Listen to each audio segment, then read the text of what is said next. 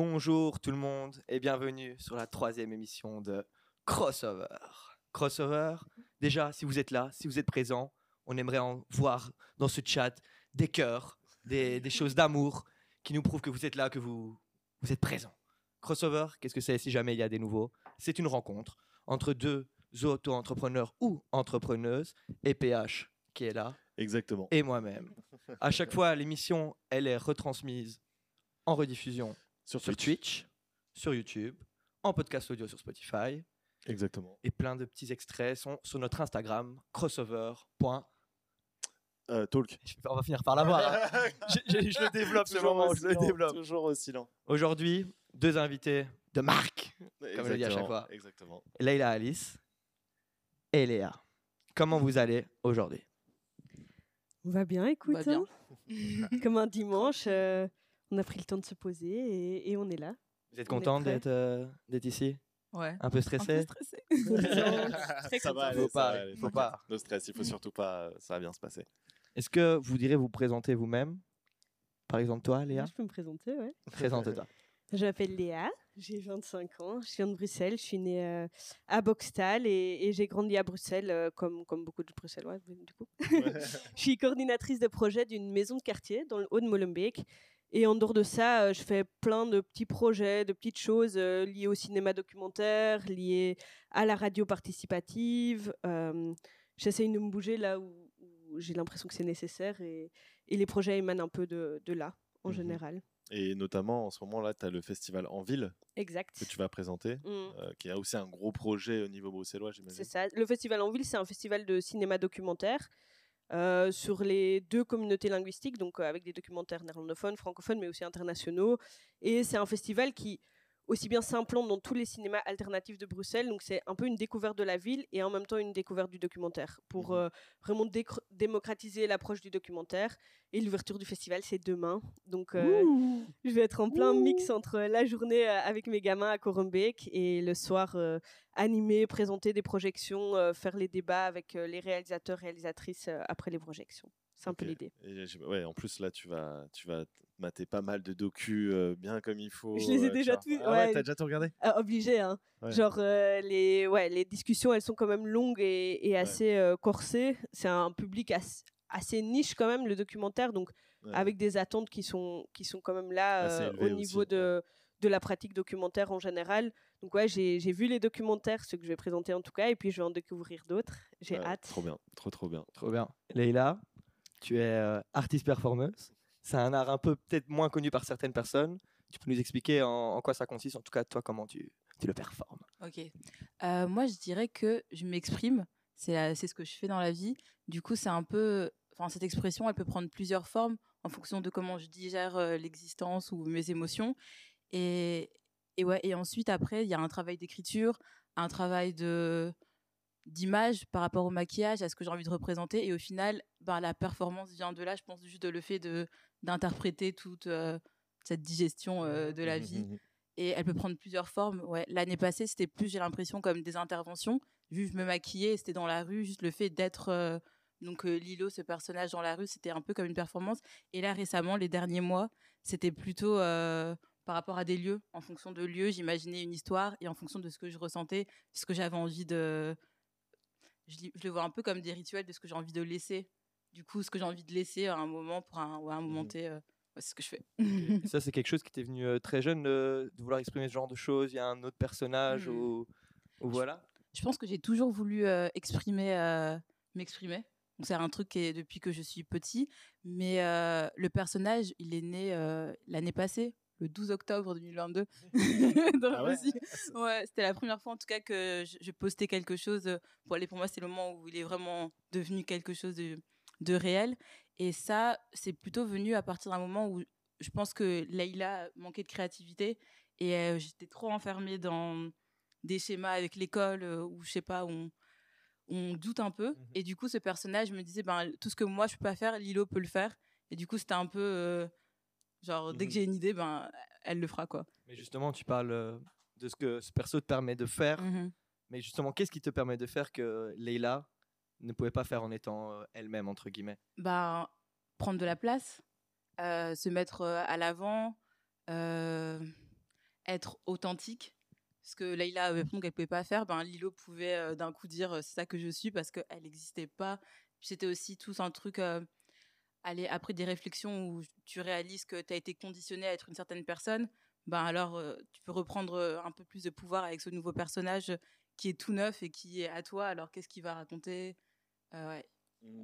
Et en fait, pour donc nos les gens qui nous regardent, Leila, en fait, Leila Alice, donc son, son, nom de scène complet, elle fait une représentation à travers le maquillage qui est très coloré en fait, de mmh l'ordre du feu d'artifice à chaque fois. Et, et, en fait, c'est très impressionnant en termes de, de, de, de, choix visuels parce que à chaque fois, en fait, même le fait que tu sois noir, il y a aussi toute cette réflexion, je trouve, qu'il y a derrière. Tu vois, en fait, il y, a un, il y, a un, il y a un rapport à la couleur que je trouve grave intéressant, tu vois. Genre... Je lirais avec le fait que je sois noir. Mais non, non, mais, mais moi, en fait, c'est aussi ça que je me suis posé comme question, tu vois, parce que du coup, c'est comme si tu retravaillais la couleur, tu vois. Mmh. Je pense que je retravaille mon apparence. Oui, voilà, tu vois. C'est ça l'idée qu'il y a derrière. Ouais, c'est toujours un peu ce truc de me voir comme une page blanche, et du coup, c'est un peu avec la couleur, avec la peinture. ben c'est toujours je pense jamais à l'avance au maquillage que je vais faire du coup c'est toujours une façon de me réinventer mmh. mais ouais je sais pas ah, si tu, tu, tu, t'imagines jamais le maquillage que tu fais à l'avance? Mmh, Pas trop. Non, j'ai la couleur là et puis je fais. Ah c'est vraiment. je pense que pour moi, la création et l'art, c'est une façon de me rencontrer. Du coup, j'aime pas trop. Euh, allez, c'est comme si je crée des, une configuration mmh et après je me laisse voir ce qu'il fait et quand j'en ai marre, ben j'arrête et je suis en mode ah c'était ça aujourd'hui. Ouais, tu laisses un peu, ouais exactement, tu laisses un peu l'instinct premier mmh faire. Ouais, je comprends très bien. Je, je comprends que ce soit naturellement ce qui peut sembler sortir de meilleur de toi directement. Je sais pas si tu vois ce que mmh. je veux dire. Que ça a l'air. Ouais, comme ça sort fluidement, je mmh pense que c'est la, la, façon la plus naturelle de t'exprimer toi-même. Donc je suis plutôt mmh d'accord avec, ce que tu dis là. et, en fait, tu parlais par rapport au lieu aussi. Mais du coup, même quand tu as un lieu et qu'imagine l'histoire, en fait, tu te laisses complètement inspirer par les couleurs? Peut-être revenir sur c'est quoi le processus de travail? Ouais, voilà, Comment est-ce que tu en arrives à, à exprimer ton personnage à la finalité? Euh, de la chose Qu'est-ce qui est le début et qu'est-ce qui mène vers le résultat final Ok. Bah, la finalité, je pense que je la cherche toujours. Donc, euh, c'est toujours. Euh, pour moi, ce sera jamais assez précis. Du coup, c'est pour ça aussi que c'est toujours motivant, que j'ai toujours envie de continuer. je pense qu'au tout début, comment ça commence, c'est toujours un peu un travail d'écriture, mais tout est un peu en parallèle en même temps. Il y a beaucoup un travail d'écriture de ce que je ressens. Il y a aussi des métaphores dans ce que je ressens. Et juste, je les sors, je les sors. Et puis, des fois, il y a des personnages qui viennent dans le personnage. La dernière performance, j'avais un peu un personnage de papillon au cœur lourd. J'imaginais juste que mes couleurs, c'était comme des douleurs. Et donc, je pense à ça, à ça. Puis ensuite, il y a un travail de son pour toutes mes performances. Ça, c'était un peu plus récent. Du coup, je vais voir quelqu'un. Euh, là, c'était avec Pépane. On a été dans son studio. Et du coup, là, c'était avec des mélodies. Et d'un coup, je commence à avoir euh, un décor, en fait. Et là, je me dis, OK, je vais m'habiller comme ça. C'est étape par étape. Puis ensuite, donc le maquillage, c'est à la fin. Peut-être parce que je l'ai beaucoup travaillé l'année passée. Du coup, maintenant, je peux me laisser un peu plus libre là-dessus. Et euh, mais donc, ouais, tout commence par l'écriture, une vision.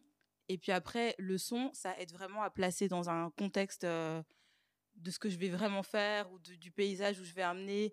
Et les couleurs, en fait, euh, j'ai juste réalisé que c'était.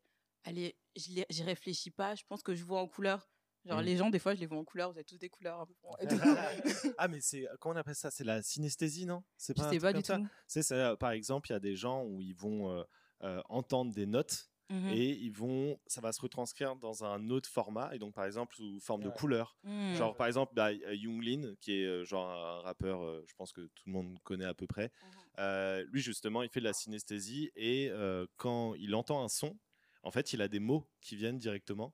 Et donc, il se retrouve à écrire ces mots-là et son texte va se construire en fonction des, sons qu'il entend, tu vois. Mmh. Et donc, c'est des liens, en fait, qui sont tissés directement, tu vois. Et donc, j'ai mmh. l'impression que c'est aussi un peu ça, tu vois, que tu fais, genre... Euh il y a des liens comme ça. Mercredi après-midi, c'est vert. c'est ah quoi les couleurs? Je suis curieuse de savoir c'est quoi nos couleurs. Mmh. Mais là, j'ai l'impression que peut-être c'est à cause de ton pull, mais, mais en vrai, je te verrais un peu lilas. Ok. Mais peut-être pas vraiment ton pull. Toi, je te vois un peu lilas. Toi, je te vois un peu rouge. Ah, mmh. cool. Mmh. bien rouge. Je ne connais pas assez. Toi, je te vois un peu bleu foncé. Ah, mais j'aime bien cette couleur, c'est ma ah, couleur préférée. ça changera à la fin du, du live. c'est ça. Mais c'est marrant parce que ça fait aussi le rapport à l'aura. tu vois? Mm. Genre, tu sais, les différentes Mm. couleurs d'aura, etc., Ouais. d'un point de vue karmique, tu vois? Et, euh, et, et justement, je, à travers ces représentations de la couleur, j'aime beaucoup cette idée que c'est aussi une façon de changer ton énergie, tu vois. Mhm. Genre, il y a un peu ce rapport-là aussi, j'ai l'impression. Ben, c'était vraiment euh, cohérent dans le sens, en tout cas pour moi, où j'avais l'impression que j'ai toujours euh, été rose. Et du coup, c'est le truc de réaliser l'année passée que c'était un peu un conditionnement qu'on m'avait élevé à aimer le rose. Et du coup, le, ce personnage de Lilo, je le voyais aussi un peu comme ah, il pourra incarner tout ce rose. Parce que je trouve que ce personnage prend beaucoup de codes de, de la féminité que j'ai vu, ou même de films euh, que j'aimais quand j'étais enfant, des références très girly. C'était un peu en mode, je vais embrasser ce rose, ce personnage sera ce rose, sera cette naïveté. Comme ça, Leïla pourra devenir un peu plus jaune, un peu plus euh, soleil, un peu moins genré, du coup un peu plus, euh, ben moi. Ouais. Du coup, il y a Et quand même une Moi, j'avais une question aussi. Alors, peut-être que je me trompe, mais complètement. hein. Mais euh, en fait, aussi, ça m'a un peu. euh, Enfin, le maquillage, et surtout, par exemple, quand tu fais les délimitations, comme ça, autour de ton visage, Mhm. ça m'a pensé au théâtre No, genre le théâtre japonais, tu sais, où c'est vraiment. euh, euh, du coup, le maquillage représente euh, l'émotion, etc. Et même au, au clown, tu vois. Ouais. Mhm. Et je sais pas si tu fais ce rapport-là dans ton, dans ton art. Enfin, l'image, l'imagerie qu'on a du clown et de tout ce qu'il représente et qui est censé aussi être un peu, comment dire, un, un rejet de la société, tu vois. Genre, c'est une façon de sortir quelque chose et qu'en fait, le clown correspond à tout ce que nous, on n'ose pas faire et que du coup, euh, on le force un petit peu à faire ça, tu vois, malgré lui, tu vois. Ouais, c'est vrai. Je pense que, ben, du coup, dans la première partie de l'année, quand c'était plus me maquiller, aller dans la rue, euh, c'était toujours intéressant de voir les réactions euh, ben, des gens. Ouais. Du coup, il y avait quand même cette chose un peu de. C'est un peu provoquant, d'une façon, vu Mhm. que là, j'avais pas forcément de. Enfin, il n'y avait pas de spectacle, c'était pas une représentation, c'était juste moi dans la rue, il y avait quand même quelque chose d'assez provoquant. Euh, je pense que j'aimais bien un peu, de quand les gens me regardaient, un peu de ouais, j'ai osé, mais au final, Mhm. j'ai osé quoi? C'est juste de la couleur sur mon visage. Tu vois, au Ouais, final, ouais. quand tu réfléchis euh, plus longtemps que ça, c'est pas si. Allez, grave, ouais, c'est pas si grave. Et du coup, j'aime bien me dire que peut-être ça pourrait aussi euh, motiver des gens à mettre euh, cette jupe verte, je sais pas, tu vois, qui est pas si grave. Genre, habille-toi comme tu veux. Ouais, et puis aussi, c'est Mm. la projection que les gens font de ce que tu Mhm. es, où ils se disent Ah, je, je, je n'oserais pas faire ce qu'elle fait. Et du coup, je me sens mal, tu vois? Il y a aussi un peu Mhm. ce truc-là où c'est en mode Oh, c'est provoquant, euh, alors que Ouais, pas où du ça tout. les en met vrai, mal. C'est chill, tu vois? Mais justement, on parle, euh, on parle d'autres personnes et j'ai vu que tu avais aussi un autre entourage qui, qui faisait des performances, je pense. Hmm. Sur ton Instagram, il y avait d'autres personnes, euh, genre euh, des, des hommes aussi, euh, qui. Que qui maquillé et tout. Oh, je pense, oui. Ah oui. C'était en anglais tout, donc des fois j'étais un peu en mode Hmm, est-ce que je comprends bien tout? Mais justement, est-ce que vous, enfin, cet entourage-là, est-ce est-ce qu'il y a des, des personnalités peut-être connues qui vous inspirent? Est-ce qu'il y a des exemples dans, dans ce domaine-là qui, qui sont vraiment inspirants? Hmm. Bonne question. Bah, j'ai l'impression que je sais pas si j'ai vraiment vu euh, euh, des personnes se maquiller le visage qui m'ont forcément inspiré euh, à faire ça. J'ai l'impression que juste en règle générale, les personnes qui m'entourent, je ben je les apprécie parce qu'ils sont aussi eux-mêmes et c'est vraiment plutôt ça cette ode à la à l'authenticité, Ouais, euh, à juste euh, à créer, à oser. Ouais, j'ai l'impression. Ok, très bien. Mais ouais. Moi, je trouve ça génial. Ouais, moi aussi, je trouve ça trop bien. Ce truc d'instinct, enfin juste de faire euh, ce que tu as envie de faire, c'est c'est trop cool. Ouais, C'est ouais, trop cool. à fond. Voilà. Léa, on t'a plus entendu depuis un moment. Qu'est-ce qui s'est passé J'écoute, ça. j'écoute. Alors dis-nous, c'est intéressant. dis-nous Léa, J'aime beaucoup. Coor- coor- euh, coordinatrice Coordinatrice. de projet chez Coren Bake. Ouais. Ça consiste en quoi Fou, ça consiste en tout et en rien. C'est une structure qui, qui émane euh, de l'occupation temporaire, euh, où en fait euh, on fait tout euh, et rien. Donc on a très peu de contraintes institutionnelles. C'est une sorte de maison de quartier alternative où on remplit le lieu en fait en fonction des envies et des impulsions du quartier. et avec lesquelles on jongle et on invente des choses. Donc moi, ce que je fais, c'est être à l'écoute beaucoup de base, c'est être à l'écoute, de- d'essayer de, de capter vraiment qu'est-ce qu'ils ont besoin, qu'est-ce qu'ils ont envie. Et quand je dis on, eux, enfin, qu'est-ce qu'ils ont besoin, eux, c'est les personnes du quartier, c'est les collectifs, c'est d'une petite gamine de 6 ans à un, grand papy de 70 ans, juste toutes les personnes qui viennent à ma rencontre, et essayer de- d'entendre et de capter qu'est-ce qui les fait vibrer eux et comment est-ce que je peux, avec le lieu que je gère, mettre à disposition de l'espace, premièrement, de l'accompagnement logistique pour pouvoir réaliser ces rêves-là. Euh, donc ça, c'est un premier gros volet de, de, mon travail. et ça, ça demande juste d'être très attentif et de connaître son terrain. et puis, il y a tout le travail de jeunesse qui vient avec. C'est un lieu qui, qui est dans le haut de Molenbeek, près de la piscine de Molenbeek, qui, a, qui est composé de beaucoup, beaucoup de blocs sociaux. De blocs, et il y a très peu de maisons de jeunes. Genre dans le bas de Molenbeek, beaucoup de maisons de jeunes, beaucoup de structures, mais dans le haut de Molenbeek, il n'y a quasi rien. Et donc, de façon assez naturelle, c'est un lieu qui s'est composé de 90% de jeunes. Euh, de très petits enfants à des jeunes, euh, genre on va dire max 25 ans. Et euh, donc c'est du travail jeunesse de tous les jours, c'est essayer de répondre aux problèmes, essayer de répondre aux besoins, essayer de leur offrir un espace où ils se sentent bien, où ils se sentent légers, où ils peuvent s'amuser aussi, ou juste pas devoir réfléchir à toutes les contraintes de la vie, mais pouvoir lâcher prise, pouvoir aussi être vraiment dans à l'instar de beaucoup de structures de jeunesse, nous, je dis très rarement non.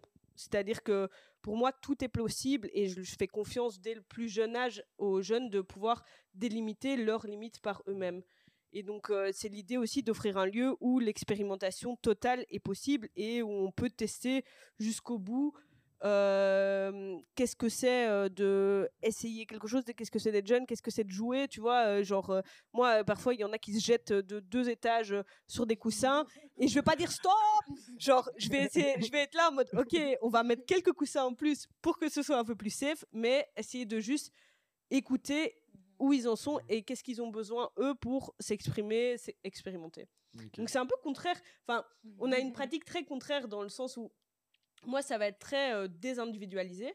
Genre, ma personne est quasi inexistante. Enfin, je suis un peu le lien entre tout ce qui se passe, mais ma personne, elle va être très inexistante et je vais être très, très fort dans le partage, dans, dans, dans le truc de justement tout ce que j'ai et tout ce que j'ai accompli jusqu'aujourd'hui, je le sors de moi pour le donner aux gens autour de moi. Mmh. Euh, que ce soit dans les liens que je fais entre les différents projets, dans les liens entre mes jeunes, dans enfin vraiment tout. Donc euh, financièrement, euh, ma carte de banque qui tourne entre tout le monde, enfin à tous les niveaux. On me dépouille tous les jours. et, donc il y a, y a, un truc très, il y a un truc très, ouais, enfin la personne, elle est importante. Je pense que je le remarque quand je suis pas là pendant un moment, quand voilà, il y a, y a quand même une personnification, mais au contraire, enfin de toi, c'est que moi tout tout ce qui va m'angoisser, tout ce qui va me travailler comme émotion, je vais plutôt essayer de les rendre et les mettre tout de suite dans la collectivité et dans le dans les autres euh, pour me sortir, sentir mieux moi et pour pouvoir m'exprimer moi. Donc c'est-à-dire euh, il y a quelque chose dans la société qui me frustre, je sais pas moi, ça peut être euh, ok, je vois que bah, ça, vient de trucs très primaires. Hein. Je vois que mes jeunes, ils, ils, ont pas, ils ont faim ou je suis frustrée. Je suis là en mode putain, j'ai, j'ai, je peux pas, je sais pas comment faire. Bah vas-y, à partir de maintenant, on fait des ateliers cuisine tous les après-midi et au moins tout le monde mange, tu vois. Et donc d'une frustration et d'une douleur interne qui est de pas pouvoir répondre à certaines choses de la société et du monde dans lequel on vit je vais essayer de dédouaner. Mais c'est marrant parce qu'au final, genre, même si vous êtes dans des procédés complètement extrêmes, au final, vous avez une relation problème-solution qui est un peu la même, tu vois. C'est-à-dire de la frustration naît une solution, tu vois. C'est-à-dire, je, pense, enfin, ce que je reconnais beaucoup dans ce que tu dis, c'est le un moyen de sortir ce qui nous habite. C'est mmh. de extérioriser, c'est de, c'est que moi je je peux pas rester assise, genre je dois trouver une solution mmh rapide. Genre, il n'y a pas moyen de rester pendant 2-3 jours frustré par une problématique. Et je dis pas du tout que j'apporte la solution. Mais mmh je dis que je peux toujours mettre des pions, mettre des, mettre des petites impulses à gauche, à droite qui permettent de répondre à une frustration qui est au final hyper égocentrique et personnelle, tu vois, mmh et qui est un peu genre white savior, nanana, je vais... Euh, enfin, il y a de ça, il y a bien sûr des trucs de... Je suis hyper privilégiée, j'ai reçu tout un paquet de trucs avec euh, comment je suis j'ai grandi. C'est-à-dire que depuis que je suis née en fait j'ai beaucoup de portes qui sont ouvertes et beaucoup de possibilités. Et donc c'est comment est-ce que on équilibre toutes les opportunités que moi j'ai eues que eux ils n'ont pas eu et comment on remet la balance à, zéro euh, dans, un certain cas et de ouais. Mmh mais après je, trouve ça très beau aussi que même en tant que enfin même si tu considères que ça fait aussi très white servir et tout tu vois tu utilises tes privilèges pour réussir à distribuer aussi, tu vois, genre des privilèges de certaines façons, tu vois, même si on sait que ça sera jamais égal mmh. tant qu'on travaillera pas plus la société, c'est aussi très beau ce que tu fais par rapport à ça, tu vois. On essaye, hein. on essaye, on n'est pas tout seul. Je pense qu'il faut aussi se rendre compte de tout le, mmh, comment dire, tout le, le milieu, le réseau euh, de personnes, de, de, c'est même pas palpable euh, en termes de, de personnes, mais c'est une naissance de plein de petites petits trucs électriques qui se passent et qui font en sorte qu'une réponse collective peut être trouvée à certaines problématiques. Et moi, je suis juste un pion dans cet organisme de gens qui essayent à leur façon, avec ce que eux ils ont reçu, avec certainement beaucoup leurs privilèges aussi, Mm. répondre à certaines choses et prendre un chemin euh, bah, qui rejoint le rond-point, mais qui sont différents trucs, quoi, Ouais, parce qu'on vient tous pas de la même maison. Mais justement, toi, ça fait longtemps que tu fais ça? Moi, ça fait bah, l'organisation pour laquelle je travaille. J'étais ouais, tout stand. J'étais bénévole. euh, j'ai commencé, j'avais 15 ans. Ah oui. C'était, euh, on faisait une action contre la réappropriation de l'espace public. Mm. Et moi, c'était très simple. C'était juste, euh, je traînais beaucoup à Sainte-Catherine, là où une partie de où j'ai, enfin où j'ai grandi, où ma mère habite, où j'ai fait ma scolarité, et l'espace, la place euh, de Sainte-Catherine où il y a le Nord, où il y a tous les, les Ouais, sûr. restos. Elle faisait de plus, elle était de plus en plus privatisée. C'est-à-dire qu'il y avait de plus en plus de terrasses, il y avait de plus en plus d'espaces qui étaient pris. Et en fait, euh, ça nous cassait les couilles. Enfin, on était énervés. Genre, euh, on pouvait plus jouer au foot, on pouvait plus boire nos bières, on pouvait plus. genre, euh, non, mais c'est bête. Mais, Non, mais si, mais ça, partait, raison. ça partait de là, en fait. C'était que de plus en plus, notre espace, qui est un espace public, qui est en plus de ça un espace pour lequel on paye tous en tant que et- enfin bref, tu vois, c'était un espace qui était de plus en plus mangé et bouffé par la privatisation et par des personnes qui n'avaient pas du tout l'intérêt collectif. Et, euh, et donc de là est passé une, un été d'action qui a ramené plus que 2500 personnes sur la place, enfin plein de collectifs, de rap, de- enfin il y a eu un milliard de trucs qui se sont passés et toutes les nuits, j'allais dans les hangars de tout stand construire des bancs que la nuit on allait poser sur la place, on les mettait dans le sol et on se disait ok maintenant on, re- on refait la place quoi.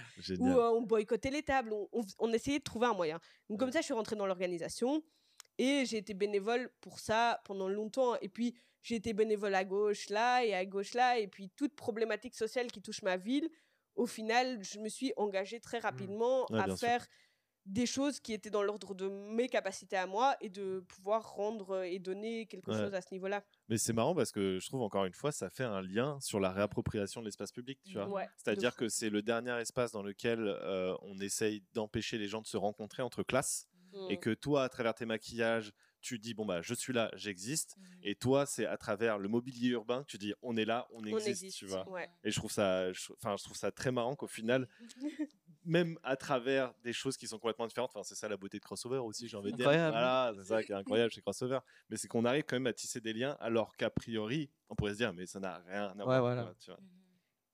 Incroyable. Mais justement, moi, je voulais savoir, c'est plus une question pour vous deux.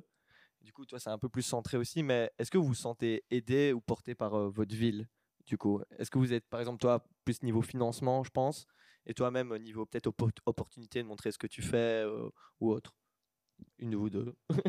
Hmm, bah, pour l'instant, j'ai l'impression que je me suis plus sentie portée par ma communauté et du coup, ben, des gens qui, ouais, je sais pas, les gens autour de moi et du coup, euh, qui étaient du coup à Bruxelles et du coup, ça m'a permis de faire quand même pas mal de choses cette année dans Bruxelles. Après, moi, je suis pas très bo- bonne en administration, du coup, genre, Sûrement le problème de tous les artistes. tu vois, Vraiment. du coup, pour être portée par la ville, il faudrait que je tape des trucs. euh, emails et Ouais, et sortes de sinon, c'est la choses. future étape, je crois. Et je pourrais vous répondre. Mais euh, sinon, ouais, sinon j'ai l'impression que j'étais quand même assez, euh, allez, euh, assez reconnaissant pour euh, l'année passée les personnes euh, ici à Bruxelles qui m'ont contacté pour faire des choses. Et du coup, ouais, ça, je trouve ça. euh, Enfin, je, ouais, je suis très reconnaissante Ouais. d'être à Bruxelles pour ça et que les gens, ouais, soient là. Moi, je pense que c'est. Je pars d'une base euh, solide, c'est-à-dire que mes deux parents sont artistes à Bruxelles, ils connaissent beaucoup de gens. Je suis, mon père est néerlandophone, ma mère est francophone, donc je- déjà je fais partie des deux communautés euh, existantes à Bruxelles. Et euh, je pense que pour se faire aider, il faut beaucoup aider les gens d'abord. Euh, c'est-à-dire que les choses, elles reviennent. mais je me suis mouillée pendant des années. J'ai fait beaucoup de choses qui m'ont physiquement, mentalement, euh, à tous les niveaux, mise en précarité et en danger Ouais, tu étais dans la prise de risque, vraiment. Quoi. vraiment dans la prise de risque. Et, euh, et je pense que cette prise de risque-là, aujourd'hui, elle paye.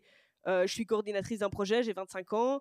C'est énorme, c'est trop Stylé. stylé, tu vois. Et, euh, Et est-ce qu'on a assez d'argent? Non, pas du tout. Est-ce que c'est la précarité totale? Ouais, comme tout travailleur social et comme toute structure, euh, je pense, qui, qui essaye de, de combattre euh, le capitalisme.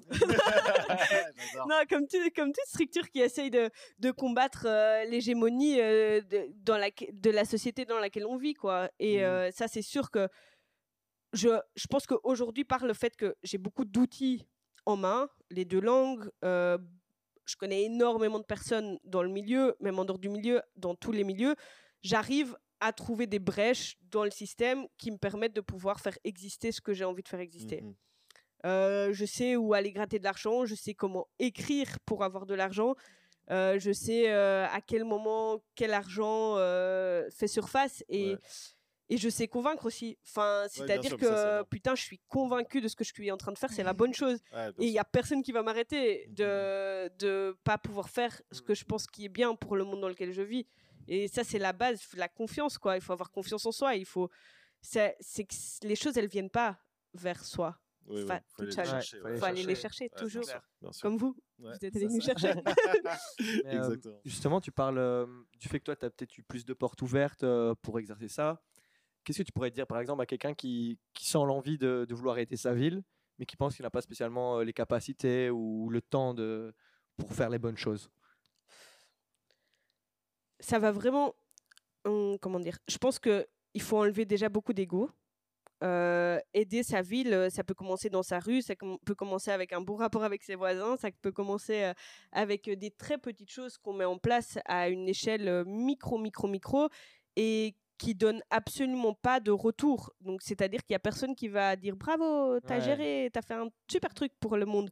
Mais euh, tu le fais quand même. Et t'es quand même en train de, de, t'engager. Donc, je pense que c'est si tu veux vraiment aider quelque chose et, et, émanciper une problématique qui te tient à cœur, c'est aussi de mettre un peu d'ego de côté, de se dire que ok, je le fais et je suis conscient que c'est avec beaucoup de générosité que je le fais et que je vais pas forcément avoir quelque chose en retour. Euh, parce que si tu le fais déjà pour avoir en retour, ben pour qui tu le fais ouais, Voilà. J'ai une petite question. Je me demande quelles sont. Enfin, je, suppose qu'il doit quand même avoir des choses euh, que tu reçois en retour. Ça m'intéresse de savoir quelles sont les petites actions qui te poussent ou qui te donnent la force de. Parce que tu disais un peu, ça me dépouille, mais je sais que c'est un terme et que tu as d'office beaucoup d'amour dans ce que tu fais. Je me mm. demande si tu as des exemples ou des choses qui te remplissent souvent on a, on a ces trucs de, avec notre équipe. Donc euh, nous, à, donc à Toussaint, c'est la SBL pour laquelle je travaille, on a plusieurs pôles. C'est-à-dire qu'on a plusieurs projets dans différents quartiers de Bruxelles et on fait souvent des réunions d'équipe où on est là, c'est quoi ton plus beau moment de la semaine? Et, euh, et c'est vraiment les moments les plus simples. C'est le fait que, je sais pas moi, par exemple, euh, il y, a un, y a un gars avec qui je travaille, enfin avec qui je travaille, un gars qui, est, qui, est, qui vient beaucoup à mon lieu qui systématiquement, pendant un an, donc la première année où je travaillais à mon lieu, il me cassait les vitres toutes les semaines pour voler, pour... Ouais, ouais, casser. genre, euh, il me dépouillait littéralement, genre tout, tout lieu, alors que c'est un lieu très précaire euh, de base. Et euh, en fait, maintenant, ce gars-là, euh, c'est un gars qui vient euh, à 10h du matin pour boire le café avec moi, pour parler pendant 30-40 minutes. C'est le gars qui vient euh, aider de façon bénévole à gratter le sol pendant 6 heures parce qu'on ouvre un nouvel espace. Et donc ça, c'est l'accomplissement total. C'est pas des mots, c'est pas des, trucs, mais c'est de voir ce switch en, en, peu de temps de changement de mentalité, de changement d'approche et de partage et d'amour entre nous c'est les câlins aussi. C'est du réel, ouais. Ouais, c'est le réel. C'est vraiment le, concret et le réel. Et puis, euh, je pense que d'un point de vue hyper personnel, ben, c'est les opportunités qui s'ouvrent à moi. Ben, comme je t'ai dit, genre là, le fait d'avoir reçu d'une association pour laquelle j'étais bénévole pendant longtemps un poste à beaucoup de responsabilités, qui vient aussi avec un salaire, qui est un bon salaire, qui est chouette à avoir à partir d'un moment quand tu as fait X années d'études, quand tu as fait ça, quand tu as fait ça. Ça, c'est aussi des choses où je me dis, ok, c'est bon, il y a des gens qui me font confiance, sinon je serais pas à cet endroit-là. Et j'ai les cartes en main. Avec cette confiance-là, j'ai reçu des cartes en main qui me permettent de faire des choses qui sont moi et qui sont de l'ordre de ce qui me semble nécessaire. Mais ça, c'est, je trouve ça grave marrant que tu parles du rapport aussi à la confiance que tu as mmh. en toi. Et je me demandais, toi, Leïla, euh, genre, j'essaie, désolé, je prends un peu. En... Mais justement, ton, ton, vu que tu as aussi un, travail sur l'espace public, ton rapport à la confiance en soi, sur le fait de, de s'assumer en public, comment tu le vis à travers ces maquillages et tout. Enfin, C'est quoi ton rapport à ça en fait? Bah, du coup, je pense que c'était c'est le maquillage ou peut-être tout le rituel qui est avant, le fait de se préparer et en fait de savoir que peut-être euh, si j'avais pas le maquillage, la même tenue, j'aurais regardé un peu le regard des gens. Mais là, c'est un peu le truc de rôle. Du coup, je, je, fais un peu taire cette voix qui pourrait se dire pourquoi, pourquoi pas, pourquoi elle a regardé. Du coup, euh, du coup, ça m'aide à, à, à, prendre confiance en moi. Je pense qu'il y a plein de moments, euh, ben, là, cette année, où quand j'ai performé pour la première fois, c'était en septembre, vraiment avec euh, la scène et tout. Bah, j'étais un, un, peu aussi en mode, wow, je me rappelais il y a quelques mois, quelques années, et je, jamais j'aurais ouais. pensé que j'allais faire ça. Mais c'est tellement le fait d'avoir commencé à avoir mis ce maquillage et ce masque de, en fait, euh, j'y crois. J'y crois mmh. tellement que, en fait, on va tous y croire, euh, c'est comme ça et tout. Ou même, j'y crois tellement que je me demande même pas si vous allez y croire ou pas. Ouais. Mmh. C'était plutôt ce truc-là, je pense. Et euh, ouais, c'est un peu venu comme ça. Mais du coup, euh, allez, Leïla, elle, elle doute beaucoup, quoi. Mais ouais. c'est juste, euh, c'est l'autre mood qui. Ouais, ce que j'allais dire. Tu fais vraiment la distinction dans ta tête au moment où tu passes dans l'autre perso. Tu sais que tu es l'autre perso à 100%. Ouais. Il y a vraiment rien il n'y a aucun reste entre guillemets de l'ancien. Non, mais elle est plus là, elle est, elle est de l'autre perso, de, des doutes par exemple, euh, du manque de confiance qui, qui peut te déteindre sur, euh, sur le, Lilo. Sur Lilo, ben, du coup, si c'est par exemple pour une performance qui est de 15 minutes, ben euh, non, il n'y a pas. Il y a eu tout le stress avant, ouais. les minutes avant, mais à partir du moment, c'est aussi de si j'ai envie de partager cette forme d'authenticité ou de parce qu'aussi dans, dans les performances, ce que je ressens que j'ai envie de partager, c'est aussi de ok, on va, on est tous ensemble, venez, on se regarde, venez, on s'aime. C'est un truc un peu genre, j'ai pas envie de commencer à, à, à, douter. Et du coup là, je suis, je suis à 100%. Okay. Euh, je suis à 100% dedans. Après, si je suis dans la rue pendant une heure, il y a des moments où des gens me parlent et je suis un peu, je pars un peu, tu vois. Et après, mais du coup, j'ai réalisé que dans ces moments-là, j'aimais bien que mon personnage parle pas. Et au fur et à mesure de sortir dehors, je limitais un peu les interactions avec les gens. Okay. Parce qu'au début, peut-être, il y avait un peu ce côté clown, où genre, ouais. du coup, je suis dans l'espace public, on veut me faire des blagues et tout, mais en fait, j'ai pas envie d'entendre tes blagues euh, ouais. tout le temps. Du coup, euh, ouais, après, dans les interventions plus longues où je suis dehors, c'était plutôt... Je reste un peu focus. Ok. Je parle pas trop. Peut-être je souris, je montre que je suis pas méchant, mais. ouais. C'est marrant du coup parce que tu es dans ce rapport euh, à l'espace public où du coup tu es présent dans l'espace public, mais tu crées quand même une barrière ouais. entre toi et les gens où il y a pas de communication possible si ce n'est celle du regard, tu vois, mm -hmm. d'échange de regard comme tu parlais, mm -hmm. tu vois. Et, euh, et ça me fait penser un petit peu euh, à. Peut-être que toi, tu dois connaître. Euh, -hmm. C'était une troupe qui faisait ça à Bruxelles pendant un moment qui s'appelait La Meute. Et du coup, c'était des gens qui se rapproprient l'espace public en faisant comme si c'était des animaux. C'est-à-dire qu'ils se mettent à courir et vraiment en mode genre, ils, ils traversent l'espace public en, en, étant sur quatre pattes et ils viennent renifler les gens et ils viennent, tu vois ce que je veux dire? Et du coup, je trouve ça marrant, toutes les possibilités qu'on a de récupérer l'espace public, tu vois, que ce soit à travers le mobilier urbain, que ce soit à travers le maquillage, que ce soit à travers carrément d'aller provoquer le mec en lui reniflant le nez, tu vois, genre, ça, tu vois ce que je veux dire? Et je pense que aussi le fait d'être un peu moins. Euh, euh, aller de moins parler, c'est aussi un peu ce côté, je sais pas si on peut le dire, mais genre, on ce truc un peu de devenir animal mmh. ou devenir, euh, du coup, devenir son instinct, devenir son aura. Mais du coup, ce serait pas forcément dans la performance de aller imiter un animal, ouais, ouais. mais un peu plus comme on disait avec l'aura. Et mmh. du coup, c'est un peu en mode ben, retravailler les codes sociaux de pourquoi est-ce que ce serait en te parlant et en discutant que vraiment je vais euh, représenter l'énergie que je voudrais représenter peut-être que juste je peux te donner de l'amour ou de la bienveillance sans parler et juste en un ouais. regard et du coup c'est plus aussi euh, ouais. mais moi ce que je kiffe trop enfin que ce, ce, que je trouve super intéressant dans ce que tu disais là tantôt aussi c'est on a l'habitude de se maquiller et de, de s'adapter pour justement se fondre dans la masse pour faire partie d'un ensemble pour Enfin, comme moi, je vais mettre un training au travail pour me faire respecter par, par Dréré, mais je mets pas de training en dehors, tu vois. Genre, enfin, je veux dire, on, souvent, c'est, c'est le processus inversé. Et je kiffe le fait que tu, tu vas justement pour être plus proche de toi, pour justement se, te défaire de, de ces moules, de ces trucs, te maquiller et te transformer en fait, mm -hmm. au, à l'instar où la majorité des gens se transforment pour, pour faire partie. De, ouais. ouais. moi aussi, ça, je trouve ça fun. J'adore. Ouais. J'imagine la demande de subvention, tu sais. Moi, je trouve ça moi, fun. Je trouve ça fun. Voilà. Ouais, J'écris pas de dossier. c'est vraiment. Euh, mais, mais ouais, je pense que c'était aussi lié à un travail euh, euh, bah, mental en fait. Mmh. J'ai l'impression que c'est vraiment aussi arrivé où la dernière année à l'école, où là j'ai dû un peu suivre une thérapie et me retrouver avec moi-même et c'était un peu le. Enfin, après c'est devenu obligatoire, quoi. En mode, je vais bien si je m'exprime, je m'exprime, enfin, si je m'exprime pas, je vais pas bien. C'est devenu un peu euh, lié. ouais. Mais le parallèle avec le clown, il est intéressant. hein. Toi, tu, enfin, tu le fais beaucoup, mais le clown de base, c'est genre moi, j'ai Bah, fait un peu de clown. pas, en plus, tu Bah, vois. Mais si, il y a des Enfin, clowns. oui, il y a des juste- clowns en fait, le clown, c'est vraiment Ah oui. ta personne sans ses limites, sans ses Ouais. limitations. Tu vois, le clown, c'est vraiment l'excentrication de ta personne sans se mettre les limites. Et donc, le clown prend plein de formes différentes. Mhm. Et j'aime trop comment tu l'approches parce qu'au final, comment tu, parles de ton personnage, c'est une forme de clown dans, dans, la- dans l'art, tu vois, dans, dans, Mm. dans l'expression de l'art. Et c'est, c'est exactement ce que, Mhm. ce que Ouais, fait un sûr, clown, quoi. sûr. Et c'est ouais, repousser les limites de ce que tu peux être Mhm. vraiment, quoi. Et Mhm. c'est en soi, je pense que toutes les personnes devraient aspirer à être, à être ça, Leur être le meilleur de. de- Et c'est une thérapie de fou. Ouais, Ouais. Et même, ouais, d'un d'un point de vue thérapeutique, enfin, je pense que ça doit, genre, euh, j'ai fait un peu des cours de clown à un moment où j'avais pas confiance en moi. Et d'un point de vue thérapeutique, ça m'a trop aidé parce que ça m'a permis de me retrouver moi dans sans les limitations et de me Mhm. rendre compte en fait de ok la Léa qui veut être à son potentiel en fait elle est comme ça genre si Ouais. elle se elle lâche prise en fait de, Mhm. de tous les, les cancans qu'elle s'est mis, de tous les trucs qu'elle a vécu. Et donc, Mhm. c'est c'est grave intéressant d'un point de vue thérapeutique de dire, OK, c'est aussi joint en fait avec un parcours personnel et avec euh, Mhm. une traversée personnelle. Et Quoi. ce qui est marrant, c'est aussi, en tout cas, peut-être, d'office pour les clowns aussi, c'est aussi un peu lâcher prise, mais après avoir.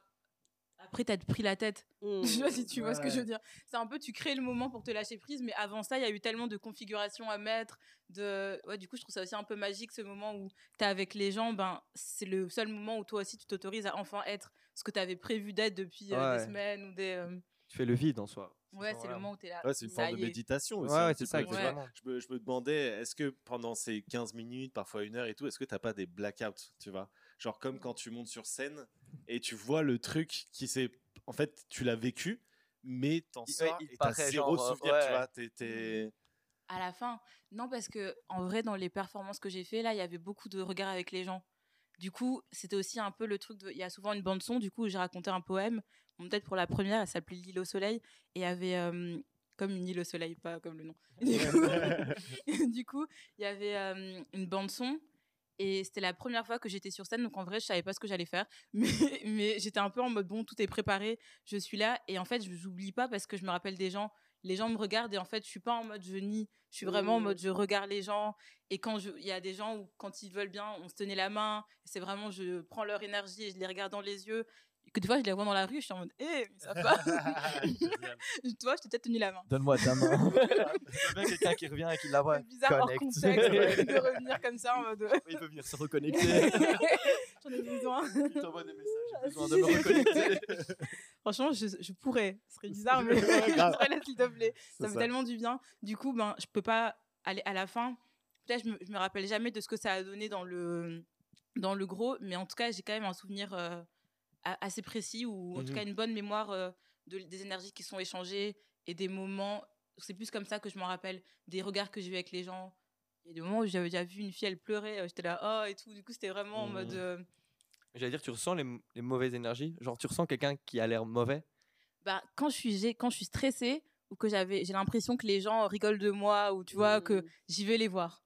Je suis en Ah ouais. mode si je sens que c'est bizarre, je m'approche et du coup je suis en mode quitte à ce que pour pas passer un mauvais moment, quitte à ce que peut-être au pire ils rigolent devant moi, tu vois, à un moment je Ouais, sais que tu rigoles ouais. de moi et tout et souvent après je m'approche et du coup je vois qu'ils me regardent. Après j'essaie de je sais pas on se regarde, on est là et que cool, tu m'écoutes. je suis juste euh, Ouais, tu confrontes tes peurs en Ouais, tu, tu rentres dedans. Tu... Genre, ouais. non, là Mm. je suis Lilo.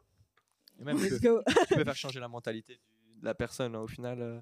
Je pense si par exemple là il se moque de toi et que tu t'arrives devant lui en mode tu t'assumes à 100%, il se dit putain merde, Ouais, cette personne s'assume bien plus que moi. Ouais, bien sûr.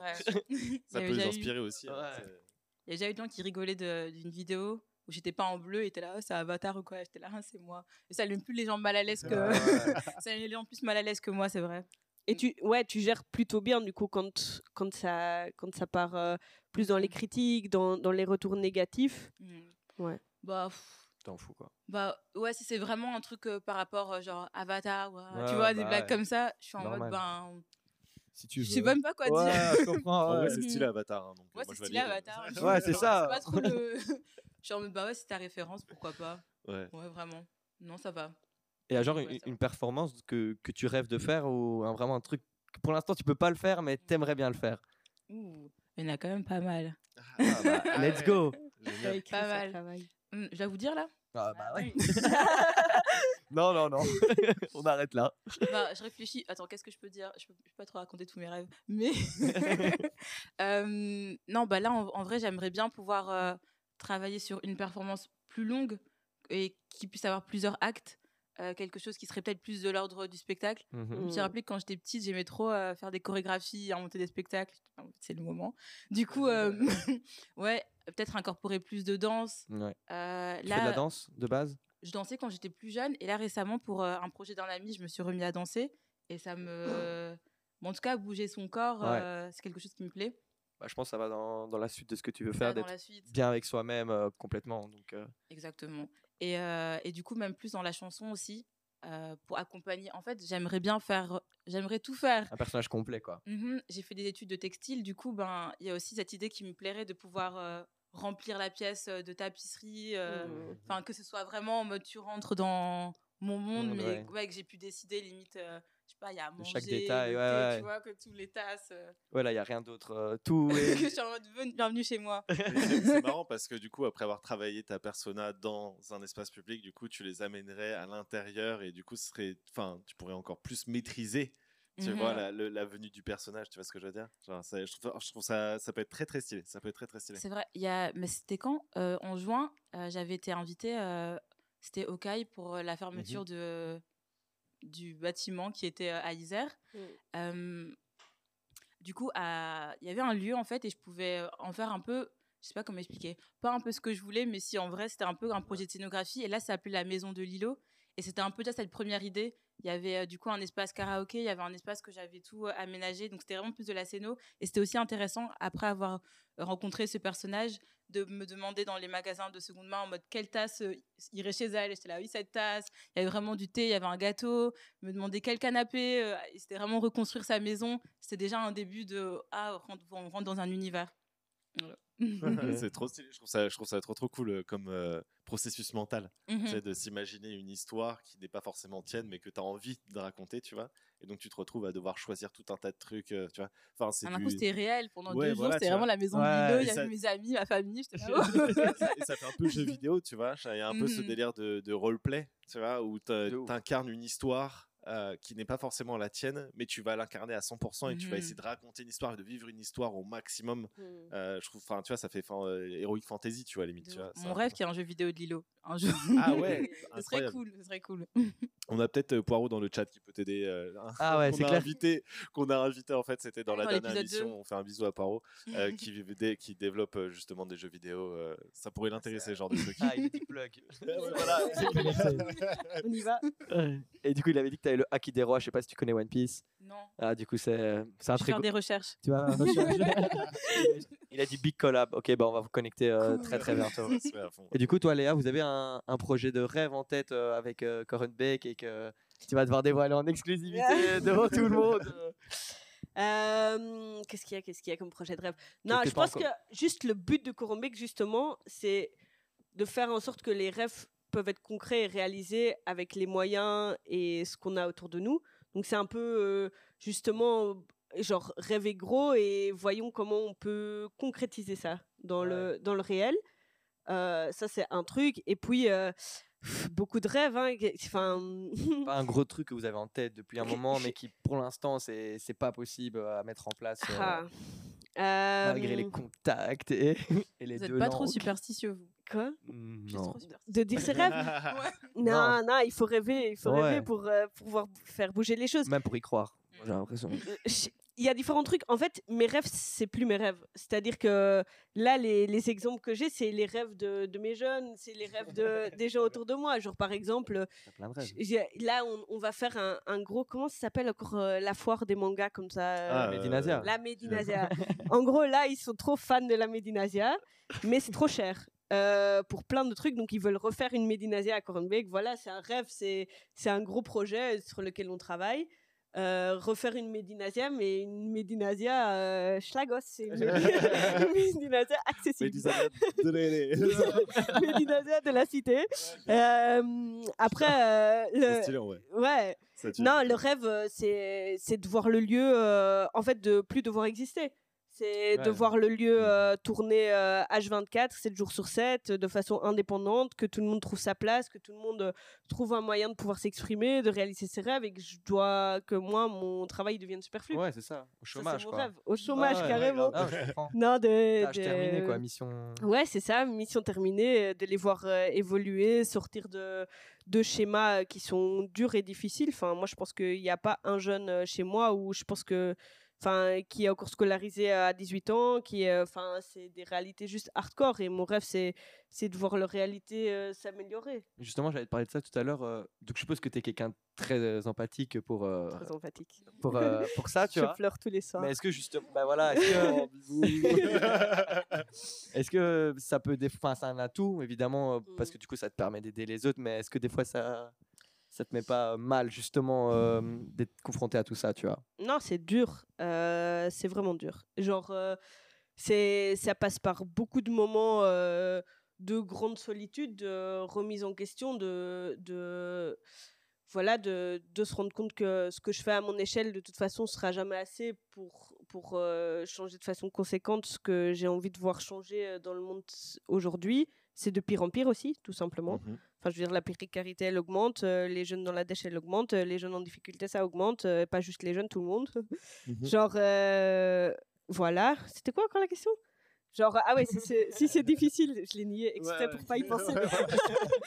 Euh, non, c'est c'est difficile. Je pense qu'il y a beaucoup de moments où, où je suis obligée de. C'est.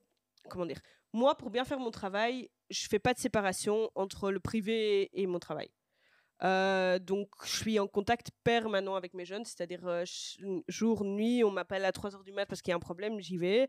Genre, euh, j'ai très peu de limites au niveau du truc. C'est dangereux. J'ai fait des arrêts maladie déjà plusieurs fois. Il y a des moments où on est obligé de stopper.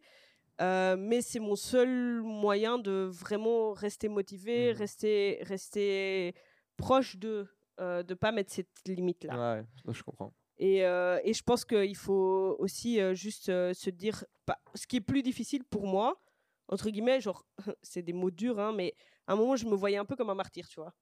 Je me Mhm. disais, Tu recevais tout. je- non, je me disais juste, vas-y, moi je suis super privilégiée, j'ai eu tout ça, j'ai de l'argent, pas beaucoup d'argent, mais j'ai assez pour pouvoir aller au resto de temps en temps, faire ça et ça et ça.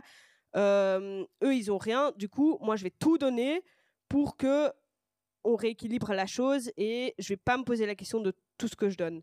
Je me suis rendu compte que si moi je vais pas bien, je peux pas les aider et ça c'est clair et net. Je peux rien faire en fait si je vais pas bien.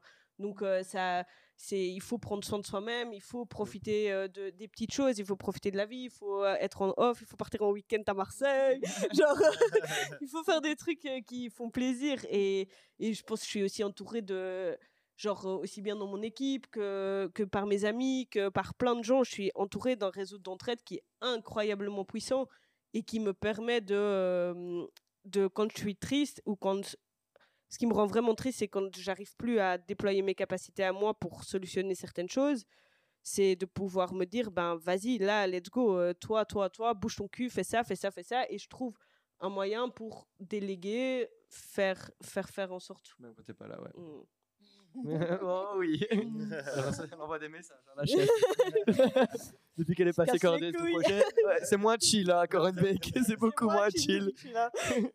Incroyable. Non, non, c'est... Mais bon, c'est... Je pense que ou bien on, on ferme les yeux et on va bien, ou bien on ouvre les yeux et on va pas bien. Et en tant que jeune dans ce monde, euh, c'est difficile d'aller bien. Ouais, je comprends. C'est putain de dur. C'est violent partout. Hein. Ouais, ouais, non, je comprends très bien. Mhm. PH, ce serait Tu vas pas, bien, toi Ton moment. Moi, moi, moi, je fais très bien. serait gars, toujours, toujours, incroyable. ce serait pas ton moment. Euh, On va passer à ma petite chronique. Allez. Ouais, let's go. Euh, Bateau va se mettre au poste de commande, au poste de pilotage. Encore une fois, on remercie toutes les personnes qui sont présentes sur le live. Euh, le Tipeee. Exactement. on a un Tipeee. Euh, je pense que Vato va pouvoir mettre le lien directement dans le, dans le chat. C'est quoi un Tipeee Euh, Un Tipeee, du coup, c'est une. C'est comme un euh, Kiss Kiss Bank Bank. C'est pour que- ramener ouais. de la... C'est En pour gros, ramener c'est de de l'argent. la moula parce que nous, on est des schlags, vous avez bien compris. Voilà. Léa, Tu m'as parlait, invité à un travail social, c'est on pas. a deux doigts d'aller à Corenbeck pour demander son aide. Euh, donc euh, voilà, on a, on a un Tipeee. Euh, si vous voulez continuer de nous aider et de faire en sorte, on remercie Marianne d'ailleurs qui nous a donné euh, 10 euros. Les premiers 10 euros. Exactement. Pardon. Et les derniers. Et, euh, et donc voilà, en fait, si vous kiffez l'émission et ce qu'on ce qu'on essaie de donner euh, à cette jeunesse bruxelloise euh, et à vous, à tous ceux qui nous écoutent, qui sont en France ou ailleurs, euh, bah voilà, n'hésitez pas vraiment à donner la- de l'argent, à donner sur le Tipeee parce que nous on kiffe faire ça et si on veut continuer de faire ça, bah en fait, on est malheureusement c'est nerf de la guerre et, euh, et on est bien obligé de vous demander des, des sous. Euh, mis à part ça, je fais une petite pub parce qu'en fait, toutes les, tous les épisodes sont dispo sur Spotify à chaque fois. Donc celui-là sera aussi dispo lundi. Et euh, la rediff sera mercredi sur YouTube. Euh, on, vous a, on vous prépare ça aux petits oignons. Il y aura plein d'updates pendant tout le mois, Oh, etc. oui. Ça va être incroyable. Incroyable. je vais faire plein de montages. Voilà, ça, ça va- ça va être Bateau, fou, il va rien foutre. euh. C'est encore un match de ouf pour moi, quoi, vraiment. Euh, mais donc voilà, soit on va, on va continuer les festivités. On va passer sur ma, sur ma petite chronique. là. Chronique de PH. La chronique de PH, exactement. Donc, bonsoir, bonsoir le chat. Très heureux de pouvoir encore partager avec vous le peu de connaissances que j'ai. Euh, et donc voilà, je me présente. Moi, c'est c'est PH et j'ai à cœur de vous partager des faits d'histoire avec un grand H euh, qui sont passés inaperçus, mais qui, d'une façon ou d'une autre, ont un peu modifié euh, la société de façon durable. C'est ça qui m'intéresse toujours. Alors, pour cet épisode 3 de Crossover, euh, j'ai eu envie de commencer par un petit jeu. Est-ce que vous connaissez Question pour un champion? Let's go. Oui. Ok. Alors, peut jouer aussi ou tu peux jouer, le chat aussi, vous pouvez jouer, bien entendu. Donc, mesdames et messieurs, bonsoir, bienvenue dans Question pour un champion. Sans attendre, nous allons présenter nos invités de ce soir. Pour notre première championne, voici Léa. Léa nous vient de Bruxelles, travailleuse sociale. Elle aime aussi porter des complets Lacoste jaunes. Et nous passons ensuite à Leila Alice, artiste performeuse. Et comme Leila, elle a, oh, euh, celle-ci a un goût très prononcé pour les couleurs dites feu d'artifice. Et notre Il dernier aime bien adversaire- celui-là. Artifice. Exactement. Et notre dernier adversaire, euh, le chat, euh, chômeur ou Jean en gueule de bois, il adore nous envoyer des SMS directement à l'équipe quand il y a un problème, alors qu'il y a un chat pour faire ça. Donc voilà, petit, petit clin d'œil à vous, à l'équipe. Donc maintenant que nous connaissons nos invités, euh, nous allons pouvoir commencer cette épreuve par la seule et unique question euh, de l'émission pour les départager directement. Comme ça, nous, on est franc jeu. Je commence, vous êtes prêtes? Hmm. C'est comment qu'on buzz Comment? Le buzzer, ça se passe comment? Oh, c'est- c'est- c'est- voilà, ça. ça va être ça. Top, c'est parti. Je suis partout et nulle part en même temps. Je suis omniprésente dans notre vie de tous les jours, à tel point que certaines estimations parlent de plus de 15 000 contacts par jour. Je peux être sous forme auditive ou visuelle. On me retrouve sur tout type de support. Mon nom a évolué à travers les âges. Au début, j'étais crié. Ensuite, je me suis affiché sur les murs pour finir au cinéma. pub, pour- La pub. Bravo ah, C'était incroyable. Alors là, tout le monde a gagné en même temps. Vraiment, Oh, c'était génial. Donc voilà. Sauf le chat. Sur le Donc, chat. en retard, comme donc, d'habitude. aujourd'hui, on va parler publicité et notamment d'un personnage illustre euh, dont personne ne connaît le nom, mais qui à lui seul a réussi à user d'une technologie disruptive pour en faire quelque chose qui a un impact moderne sur notre société moderne. Mais vous allez me dire, avant, Qui de ça dévoiler, alors, avant de dévoiler son nom, on va faire un truc intéressant. Je vais vous demander, et le chat aussi, euh, qu'est-ce qu'une technologie disruptive? Ça vous dit quelque chose? Non? Alors, Genre, ça fonctionne pas? Non. Non, Ouais, ouais. ça- ça- en vrai, ça, on- comme ça, on pourrait croire. Une technologie qui dérange. Une technologie qui va Ah, casser les codes. Alors, en fait, une, techno- une technologie disruptive, c'est une technologie qui, en apparaissant, change complètement notre Ouais. façon d'aborder un problème. Mm. Euh, et qui, étant extrêmement efficace, se met à remplacer complètement la technologie qui a été utilisée avant, Avant. pour régler ce problème. Le smartphone, par Donc voilà, exemple. par exemple. Donc, par exemple, euh, avant, on avait des chevaux, maintenant, on a Des Tesla. Des voitures, exactement. Tesla euh, est une marque parmi tant d'autres, mais voilà, des, des grosses bagnoles. Euh, avant, on avait les CD pour écouter la musique. Maintenant, on a les. Téléphone. Téléphone. Plateforme de streaming. Exactement. Les filles, s'il vous plaît. C'est pas dur. tu, peux... tu peux changer. Hein. Ah non, mmh. Cette vieille photo de Voilà, exactement. j'ai fait exprès. J'ai fait, fait, exprès. Et donc, euh, pour la dernière, avant, on avait la musique classique et maintenant, on a. La, musique électronique. Non Non, on a Weshden. Donc, elle aussi est une technologie disruptive, il faut l'avouer. Moi, je l'adore. Grave, moi aussi, on adore, on adore Weshden, incroyable. Donc, vous avez un peu compris le principe euh, derrière ce truc-là. Euh, donc, revenons-en à nos moutons. Donc, on parlait de publicité. Mais pour que la publicité moderne existe, il nous faut un truc, c'est l'imprimante. L'imprimante, elle aussi, grosse technologie disruptive. Ça a remplacé les moines copistes. C'était en quelle année que ça a été inventé? Les pauvres, quand même. Ouais, ouais. Ils ont dû sentir baisés. C'est le temps de quelque chose? Non, 1452. J'ai essayé. Euh, donc en fait, euh, donc c'est, Gutenberg hein, qui, mm. l'a, qui l'a, voilà, et qui a créé la Bible de Gutenberg pour l'histoire. Euh, c'est encore une façon de bien niquer tout le monde en en name dropping. voilà, exactement. Euh, donc, c'est avec elle qu'en fait que la presse écrite euh, se met à exister. Enfin, je simplifie vachement le truc parce qu'en fait, la première presse écrite au monde, elle a été créée en 1605. Et c'est un certain Johann Carolus, mais ça dure pas longtemps parce qu'en fait, le mec manque de fonds, ça coûte encore très cher et le niveau d'alphabétisation de la population est pas assez élevé en fait pour que la sauce prenne. Par contre, il y a un certain Théophraste Renaudot. Le personnage dont je vous taisais le nom juste à l'instant. je l'avais trouvé. Hein. Qui lui, qui lui en fait a très bien compris toute la portée de la disruptivité que pouvait amener une presse écrite. Et donc, imaginez-vous à l'époque, l'information ne passait que par des crieurs.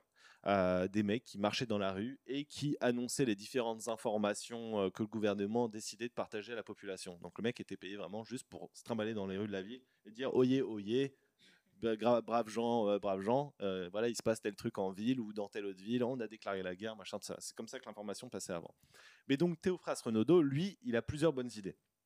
Il faut savoir qu'à l'époque en France, c'était grave la merde, mais vraiment à un niveau hardcore. On est genre environ 150 ans avant la Révolution française et le niveau de vie général, enfin je veux dire la classe moyenne, elle n'existe pas déjà, genre clairement. Et on est en 1629 et Théophraste Renaudot, venant d'un milieu pauvre, mais ayant réussi à rentrer dans le conseil du cardinal Richelieu, qui était un homme d'influence euh, énorme, et il y a même, euh, il est dans, euh, si je me trompe pas, genre dans des trucs de Molière et tout, il fait référence à lui directement. Enfin, c'était un mec qui était vraiment hyper famous à l'époque. se dit que ça serait bien de créer un bureau d'adresse qui sera essentiellement en fait le Actiris de l'époque, mais en beaucoup plus efficace que le Actiris de maintenant. C'était, un peu ça le principe. Et donc, c'était un moyen de trouver du taf et tout, parce que comme les gens étaient dans la dèche, il s'est dit, bah, je vais faciliter en fait le moyen de trouver du travail. Donc, il crée des liens entre euh, les gens qui demandaient de l'emploi et les gens qui en créaient.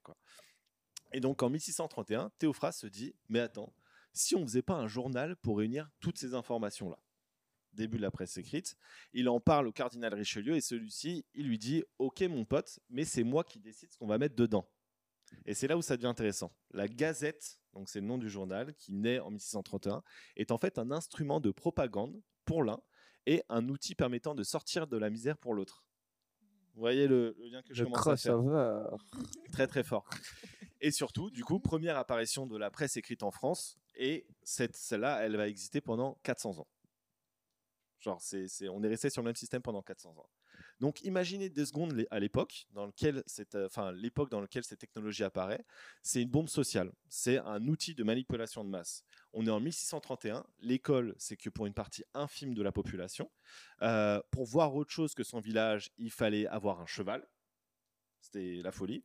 Un Paris-Marseille c'était 11 jours, vous voyez le truc, et des gens vivaient leur vie entière faite dans le même endroit sans jamais voir autre chose. Et là, d'un coup, ils avaient une ouverture sur le monde incroyable, un monde de fantasmes et d'imaginaire sans limite. Tout ce qui sortait le journal, en fait. Et du coup, est-ce que vous vous rendez compte du pouvoir de la personne qui rédige ces journaux, en fait?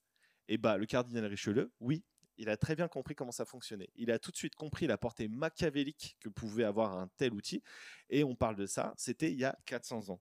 Donc, quand arrive la presse écrite, elle devient un outil gouvernemental pour diffuser de l'information mais encore une fois, de l'information qui était intéressante à diffuser pour le gouvernement. Donc quand une guerre éclatait, on disait jamais que la France était en train de se faire botter le cul. Le peuple se révoltait dans une province. Ah non, ce n'était que quelques fauteurs de troupes qui ne représentaient pas vraiment la véritable adoration que le peuple avait pour le roi. Tu vois, c'était mmh. toujours le même truc. Donc vous avez compris le principe. La presse n'était que le garde-fou du gouvernement qui la gérait. Et donc quand vient la publicité dans ce même journal, ce ne sont que des proches du gouvernement, des gens validés par la royauté qui ont le droit de faire fructifier leurs affaires en faisant de la publicité et en se vantant d'être les meilleurs dans leur domaine, même si il y avait un autre type qui était sûrement plus fort qu'eux, mais en vrai on s'en fout parce qu'il n'avait pas le plug avec le cardinal Richelieu, donc ça passait pas, tu vois. C'est ça la force, la force du truc. Et donc maintenant, on se dit ah mais quelle époque Heureusement que la Révolution est passée par là et a viré ses rois de pacotille, que la liberté de la presse a été créée, que la liberté d'entreprendre a été ancrée dans notre constitution. Waouh, c'est génial. Dans quelle époque on vit? C'est incroyable. On pourrait dire ça. Mais la vérité, c'est que le système qui a été mis en place il y a 400 ans est toujours le même aujourd'hui. Par exemple, le président de France Télévisions, il est choisi par qui? Par le gouvernement. Voilà. Exactement, par l'exécutif, par le président de la République en fait. Euh, les annonceurs, ceux qui décident de quelle publicité nous voyons à la télévision, et donc le CSA, etc. Et bah en fait ils sont comme cul et chemise avec les chaînes TV, c'est-à-dire qu'une entente doit être créée entre les deux afin que tout le monde soit content et que le pouvoir soit partagé entre les mmh. mêmes personnes. Euh, mais bon, je deviens un peu politique, je vais un peu me calmer. En fait, son côté français qui ressort là quand même. Hein. Attention. Hein. mais du coup, en fait, quand j'ai écrit cette chronique, moi, ce qui m'a vraiment intéressé dans, tout ce schmilblick, c'est de me dire qu'avec l'avènement des réseaux sociaux et tout le bon et le mal que ça amène, ou des street press comme Bondi Blog, euh, comme enfin tous ces trucs-là, on se retrouve à avoir des informations créées par le peuple, pour le peuple, et que ce système qui a été mis en place il y a 400 ans, il est en train de disparaître en fait. Parce que nous comprenons petit à petit que nous pouvons devenir créateurs plus que consommateurs. Et c'est ça la beauté du truc. Et je pense que je vais vous laisser là-dessus, parce que je trouve ça beau de se dire qu'il y a toujours de l'espoir, même après 400 ans. On peut toujours avoir du changement, et surtout que le changement, il vient de nous. Dans ces temps où le monde semble au bord de l'apocalypse, raccrochons-nous à l'espoir du changement, et je pense que tout ira bien. C'est beau, c'est beau, bien joué. PH toujours euh, précis, précis. Très, Alors, très, prof d'histoire un peu quand même. Hein. Histoire avec un grand H. Je PH. Euh, alors, pour vous, j'ai des, des, petites questions qui ont un peu lien avec ça, euh, mais qui sont assez simples. Est-ce que vous, dans votre travail, vous avez parfois l'impression de vous battre contre plus grand que vous?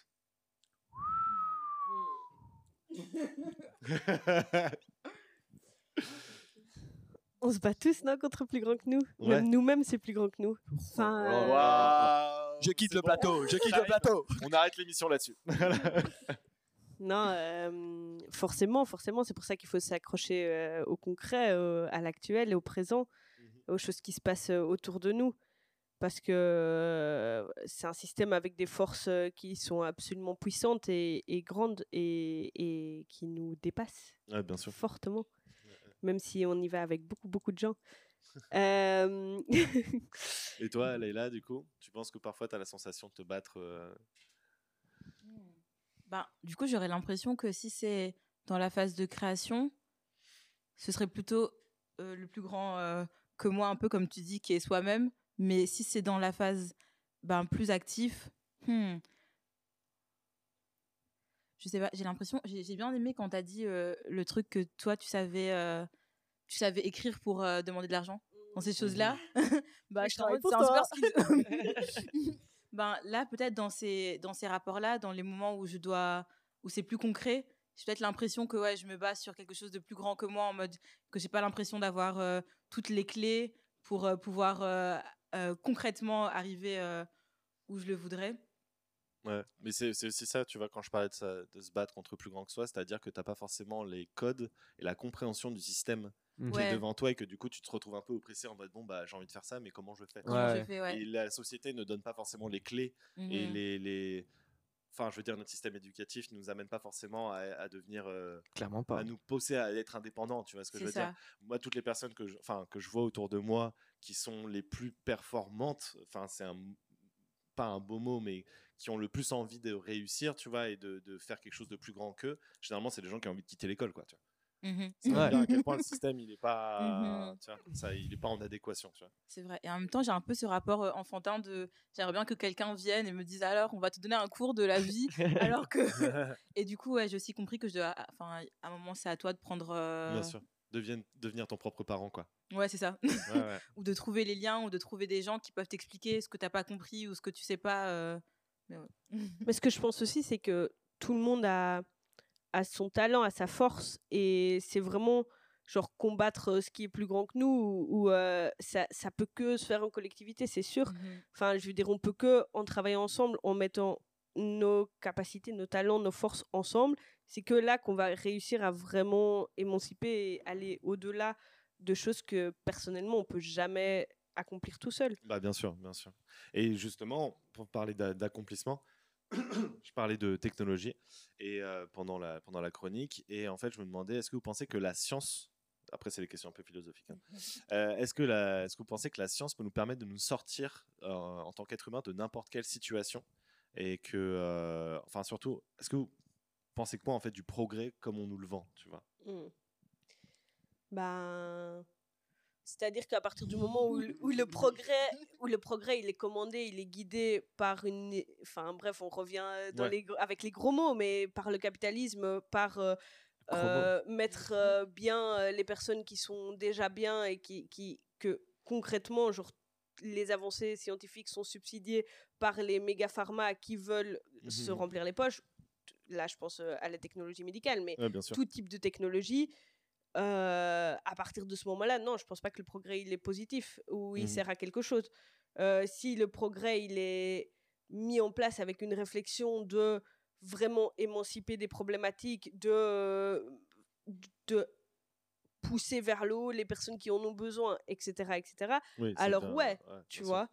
Euh, et je pense que souvent, la technologie qui est d'abord créée de façon capitaliste est réappropriée et utilisée à bon usage euh, des personnes euh, qui, qui en ont besoin, mais c'est toujours en second lieu ou en troisième lieu ou en quatrième lieu. Ouais, non, bien et sûr. donc, euh, ouais, il peut servir, mais c'est que si les personnes arrivent à se le réapproprier et à en faire quelque chose. Ouais, Bien sûr, bien sûr. Ça fonctionne quand c'est dans les mains des bonnes personnes, tout Bah ouais, simplement. ouais, hein. bien C'est sûr. toujours, Mais c'est euh, pour ça que je pose la question, tu vois, parce qu'il y a des gens qui foncièrement vont dire, bah non, non, la science, ça Ouais. peut pas. Enfin, tu vois, j'imagine beaucoup, enfin, beaucoup dans les débats euh, euh, écologiques, tu vois, c'est une, question qui revient souvent où on se dit, euh, euh, non, mais t'inquiète, de toute façon, on trouvera toujours un moyen de s'en sortir et de pas atteindre les 6 degrés en 2030, tu vois ce que je veux dire? Genre, il y a un peu, c'est toujours le truc qui est là, tu vois? Et Mhm. du coup, je trouve ça intéressant de poser la question. Et du coup, Léla, toi, qu'est-ce que t'en penses? Mm. Euh, moi, quand tu as posé la question euh, par rapport au progrès, j'ai plutôt vu aller d'une façon plus globale. J'ai l'impression que je crois pas au progrès euh, aller comme ça, là, la, ouais, la pente comme ça, où ça va toujours aller bien.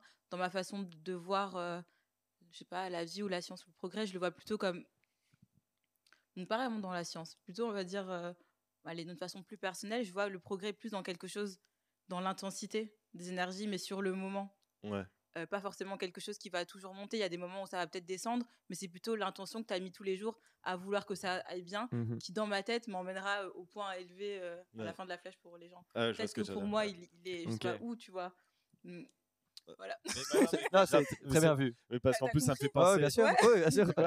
Ouais, Non, j'ai- j'aime beaucoup parce qu'on a des lectures totalement Totalement différentes. Ouais, c'est aussi, pour ça, tu vois, que je pose ces Mm. questions-là parce que euh, justement, enfin, je trouve dans la partie, première partie de l'émission, on est toujours dans une idée de vraiment vous raconter vous et de ce que vous représentez, tu vois, et que à chaque fois, moi, j'essaie de faire des questions qui sont beaucoup plus ouvertes, beaucoup plus philosophiques et qui sont plus dans une idée de comment tu vois la vie, quoi, tu vois, Mhm. genre véritablement dans un sens. Et du coup, j'ai j'ai une dernière question, mais c'est vraiment la question du complotiste, hein, je vous préviens. Moi, je pense que Léa, Léa, elle va bien aimer. Tu dis que je suis complotiste. non, mais j'ai cru voir des triangles se dessiner sur ton que- visage.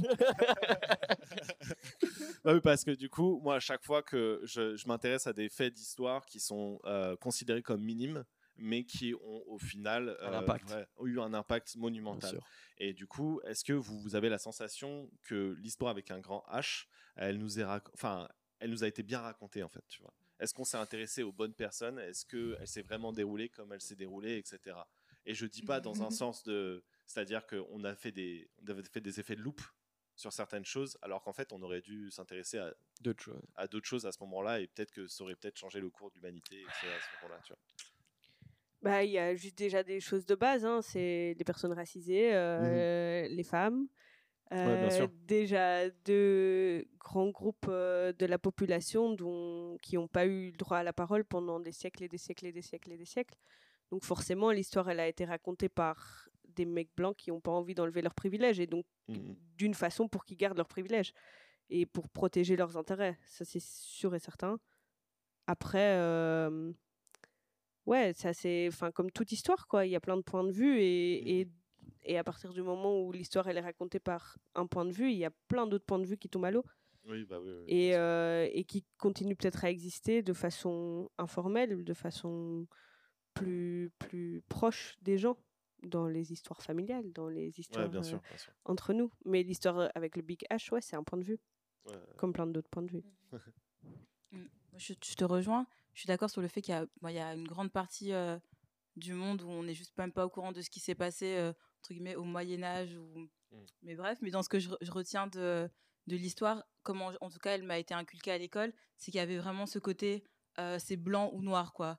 Et Mhm. c'est vraiment en grandissant, il n'y a pas très longtemps, qu'en fait j'ai trouvé ça trop triste qu'on ait dû nous apprendre que soit Christophe Colomb c'est un héros Ouais, ou enfin il n'y a pas de, on nous a jamais appris Ouais, l'histoire grise en fait. ouais c'est ça. Genre quelque chose de normal, euh, il y a peut-être des choses positives, des choses négatives, quelque chose de tempéré. Je trouve que c'était vraiment très blanc ou noir et après tu grandis et tu réalises que la vie c'est pas ça en fait. C'est nuancé. ouais, c'est beaucoup plus C'est même rouge, bleu. ouais, Vert, vert, violet.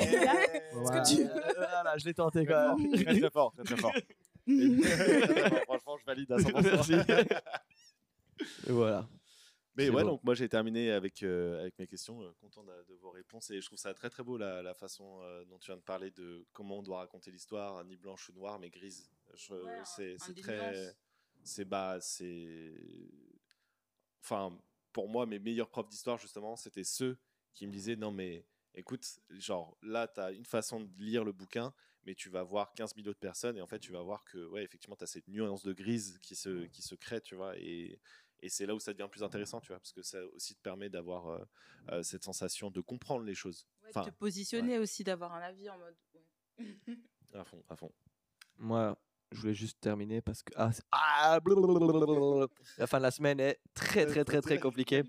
Moi, je voulais juste que vous adressiez peut-être un dernier mot à quelqu'un, genre vraiment ce que vous avez envie de transmettre, et, euh, et qu'on finisse sur euh, sur ça.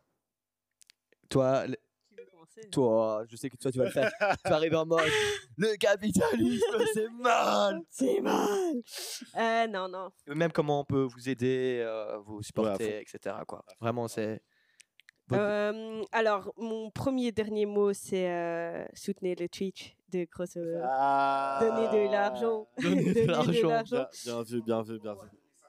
Ouh, Ouais. merci Boiro, merci. Merci Poirot d'avoir Invité, 5 il nous donne de l'argent. incroyable, incroyable. Non, euh, ce serait juste de hum, regarder, euh, enfin, regarder autour de vous, voyez qui, qui peut vous aider à développer vos rêves et, et allez-y.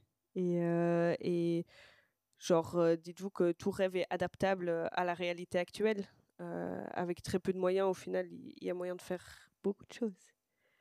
Donc, ce serait plutôt ça. ouais. Est-ce que les viewers peuvent aider ou venir soutenir Coren Beck euh, très bientôt peut-être ou... Bah, c'est plutôt moi qui, qui, les, qui leur dis bienvenue pour euh, venir euh, faire des choses. C'est un lieu où c'est un espace du coup où toute personne qui a envie de développer un projet peut euh, avoir des espaces gratuitement, que ce soit pour organiser quelque chose ou pour s'entraîner, ou pour répéter ou pour quoi que ce soit.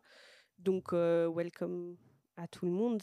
Et, euh, et si vous vous sentez seul, que vous avez envie de voir euh, plein de vie autour de vous, déjà, euh, vous pouvez venir beau. faire un tour, manger des crêpes. Mm. Ouais, ouais, c'est ça. Donc toute âme euh, solitaire est, est acceptée. euh, âme solitaire est accepté. C'est beau, c'est beau. Et toi Leïla Hmm.